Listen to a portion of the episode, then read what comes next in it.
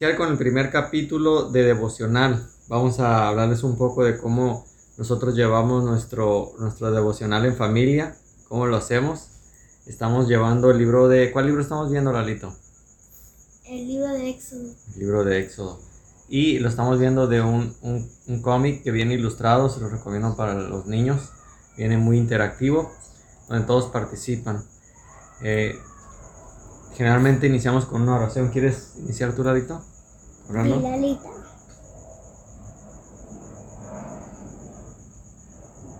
Gracias Señor porque estamos aquí con bien, porque tú nos diste un día más de vida, porque, por- porque, porque llegamos de, con bien de la iglesia, Señor. Bendice a, bendice a todos los que fueron a la iglesia, Señor, y Señor. Cuida y, cuídanos y protégenos de, de todo el mal, Señor. Y danos a entender tu, tu palabra este de este devocional, Señor. Gracias, Señor, por todo lo que nos das en el nombre de Cristo Jesús. Amén. Amén. Y a veces solemos hacer una alabanza, pero hoy vamos a ir directo al, al libro. ¿Qué fue lo último que vimos, Jorge, de Éxodo? ¿Qué? ¿Qué fue lo último que vimos? ¿Te acuerdas? Vimos ayer. los mandamientos. Los mandamientos. Apenas vamos a iniciar. ¿Tú qué te acuerdas que vimos, Lalito? Mm, ¿Qué fue lo último? de que el faraón dejó ir al- pueblo de Ajá, Israel. exacto. Salud, David. Faraón dejó ir al, al- al pueblo de Israel y ahí vemos a, a- a Moisés. Va a hacer algo, mira, lleva su báculo, vamos a ver qué es lo que Dios le va a decir. Es el capítulo 4 de Éxodo. Voy a tratar, eh, Jorge está levantando la mano. Am, yo sé que va, va, va a ser la agua que, que abrir la, abrir, abrir la agua. Ah, muy bien, eso ya lo hizo, ¿verdad? Porque salieron el pueblo, eh, el faraón dejó ir a su pueblo, ¿verdad? Y él va a tener que abrir el agua. Voy a tratar de colocar el link para que puedan descargar los capítulos. Ese es Éxodo, está muy interactivo para niños. Dice, siguieron, lo que está hablando ahorita Jorge, ¿verdad? Siguieron hasta llegar a las montañas y la orilla del Mar Rojo. El Mar Rojo era, era una, una parte donde pues había agua. Ellos no podían cruzar caminando. Ellos tenían que tener un medio para pasar por ese camino. Allí acamparon mientras veían cómo iban a cruzar tan vasto mar. Imagínate todo el montón de, de personas con sus cosas ahí, ¿no? Y vemos la actitud de Faraón de nuevo otra vez. Faraón que ya había visto las señales que Dios le había mandado, ya había visto todo lo que, lo que Dios había hecho, algunas plagas, algunas que te acuerdas, Lalito. Mm, de la primera plaga de, de convertir va- la vara en serpiente. Ah, muy bien. ¿Tú te acuerdas de, de- es- esa no fue plaga, ¿verdad? Pero fue una señal. ¿Tú te acuerdas de una plaga, Jorge? Es una plaga. Pues las señales que Dios mandó a Moisés para que el, fara- el faraón viera y dejara ir al pueblo. ¿Te acuerdas tú, David? Mm, ¿Qué hora? No. Una de ellas pues era, era que el sol se ocultó tres días, ¿se acuerdan? Porque ellos tenían fe en el dios Sol. Entonces Dios les mostró que esos eran dioses falsos. También las ranas, cuando moscas, todos, todos esos eran dioses. Pero entonces Faraón ya con el último de los de los de las señales, ¿cuál fue la última señal? La muerte de los primogénitos, ¿verdad?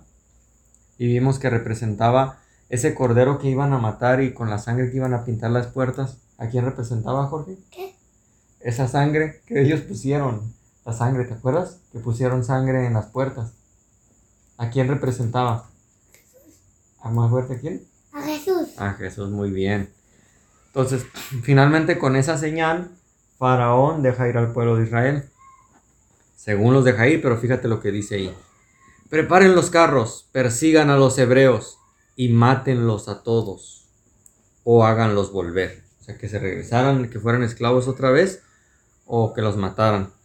Después de guardar luto por su hijo, Faraón se enojó más que nunca porque había dejado ir ¿Por qué había dejado ir a sus siervos? Se preguntaba, ¿cómo es que los dejé? Y dicen sus, súbditos, como tú ordenes, majestad. Y viene la referencia bíblica abajo, si la quieren leer, Éxodo 14, 5 al 7. Miren, viene el ejército egipcio, estamos atrapados en el desierto. Y están ahí, mira, y como no puede ser, ¿por qué le hicimos caso a Moisés? Ahora nos vamos, vamos a morir en el desierto, ¿a dónde corremos? Ellos no tenían armas, ellos eran esclavos, ellos no tenían espadas, no tenían escudos, no sabían pelear como un ejército, no tenían adiestramiento militar. Entonces, Moisés nos trajo acá para morir. Era mejor vivir como esclavos que morir en este lugar abandonados por Dios. Imagínense, después de haber visto todas las señales, después de haber vivido 400 años como esclavos, ahora Moisés les daba libertad por medio de Dios, o más bien Dios les daba libertad por medio de Moisés, y ellos ya empezaban a extrañar la esclavitud. Dios nos quiere sacar de esa esclavitud, pero a veces el enemigo nos quiere recordar que pues nos iba mejor cuando no creíamos en Dios, así les quería hacer pensar a ellos, mira. Ahora que decían ellos, no, Moisés nos trajo, era mejor vivir como esclavos que morir en este lugar abandonados por Dios, mira. No hay nada que Dios pueda hacer para salvarnos ahora. Imagínate. Esa a veces pensamos eso, ahora ya, ya esto ya se le salió de las manos a Dios, ya ahora ya no hay manera de, de que nos podamos salvar, ¿no? Ahora, ¿qué vamos a hacer? A veces van a pasar por, por problemas ustedes también, que van a pensar, no, y ahora sí, ya de verdad Dios es poderoso, pero ya no hay manera, mira, ya, ¿cómo vamos a escapar de esto? Enfrente ahí, ahí está el mar y ahí vienen los, el faraón enojado. Al ver los hebreos indefensos, los egipcios recordaron todos los problemas que habían ocasionado en Egipto y estaban listos para matarlos.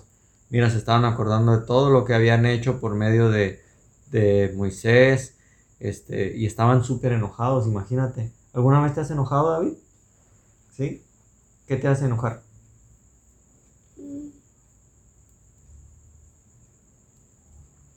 ¿Qué te hace enojar a ti? Mm.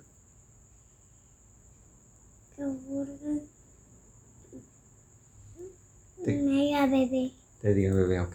Y me dio besos. Ok, ok. ¿Y a ti qué te hace enojar, Jorge? Que me molesta David. Que te moleste David. Entonces ellos se estaban dejando llevar por sus emociones. Y a veces nos dejamos llevar por nuestras emociones. La ira es una emoción también. La ira no es mala. La ira nos hace defendernos cuando hay algo, algún peligro. Mande, David. ¿Qué es, qué, qué es peligro? ¿Qué es peligro, Lalito? Es como un mal,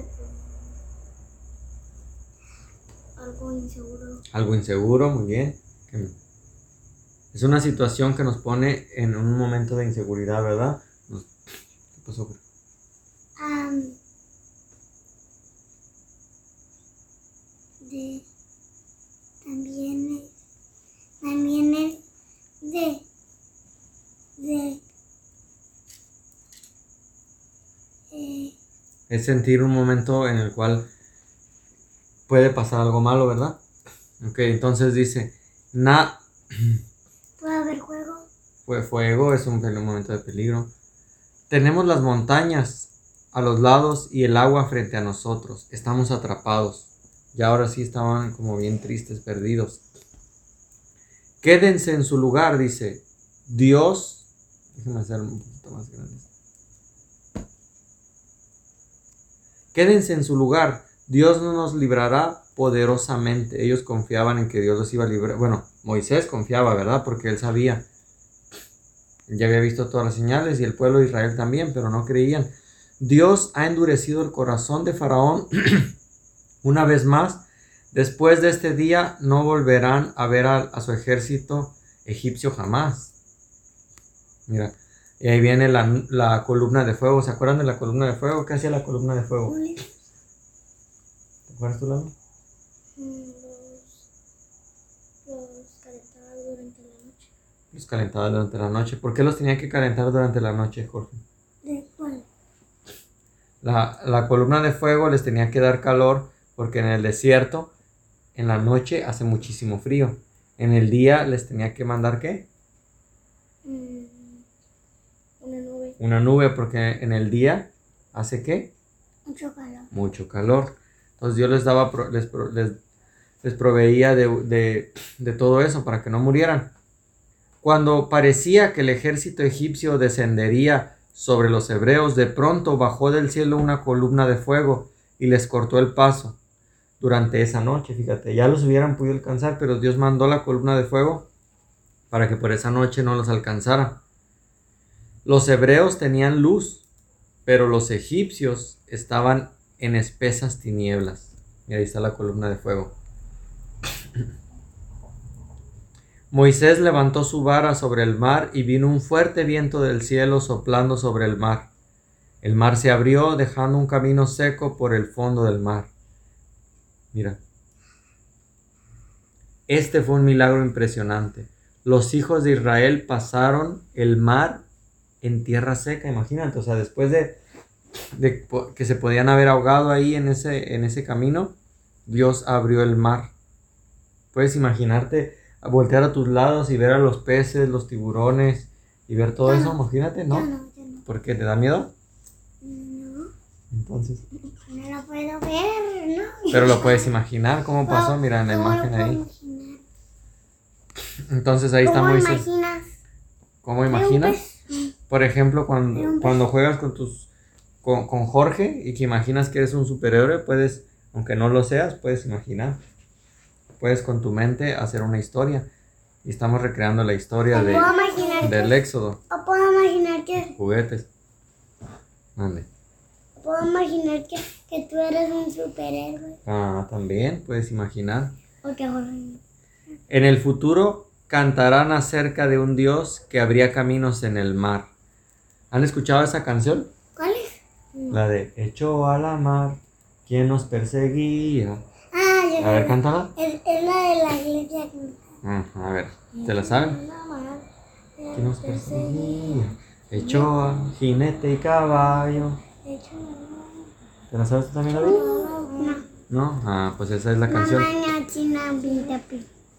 Y, y dijo que en el futuro ellos cantarían acerca de Dios, acerca de un Dios que abría caminos en el mar. Todos sabrían que solo hay un Dios y su nombre, ¿cómo, cómo, es- cómo es? Jehová. Entonces todos sabrían eso. Todos iban a saber que solo había un Dios y que su nombre era Jehová. Entonces hasta aquí vamos a dejar el devocional de hoy y vamos a ver mañana qué sucedió con el pueblo de Israel. ¿Qué aprendimos hoy entonces, David?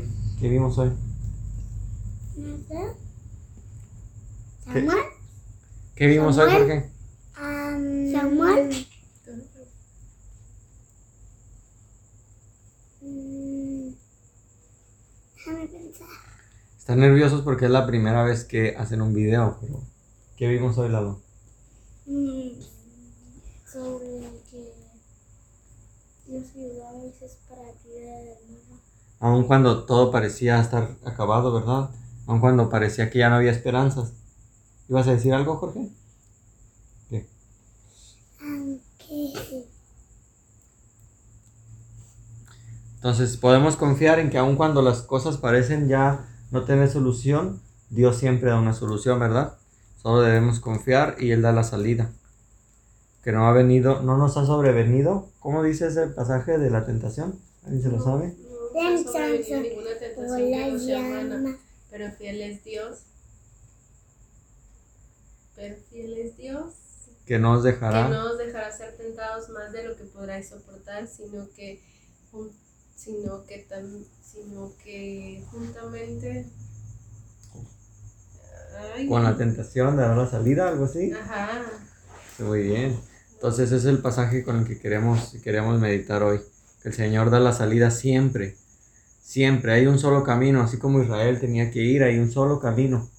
Juan 14, 6, ¿qué dice Lalito? Juan 14, 6. Y Jesús les dijo: Yo soy el camino, la verdad y la vida. Nadie viene al Padre si no es por mí. Amén. Entonces con eso terminamos. Dios los bendiga y gracias por ver este video y compartirlo.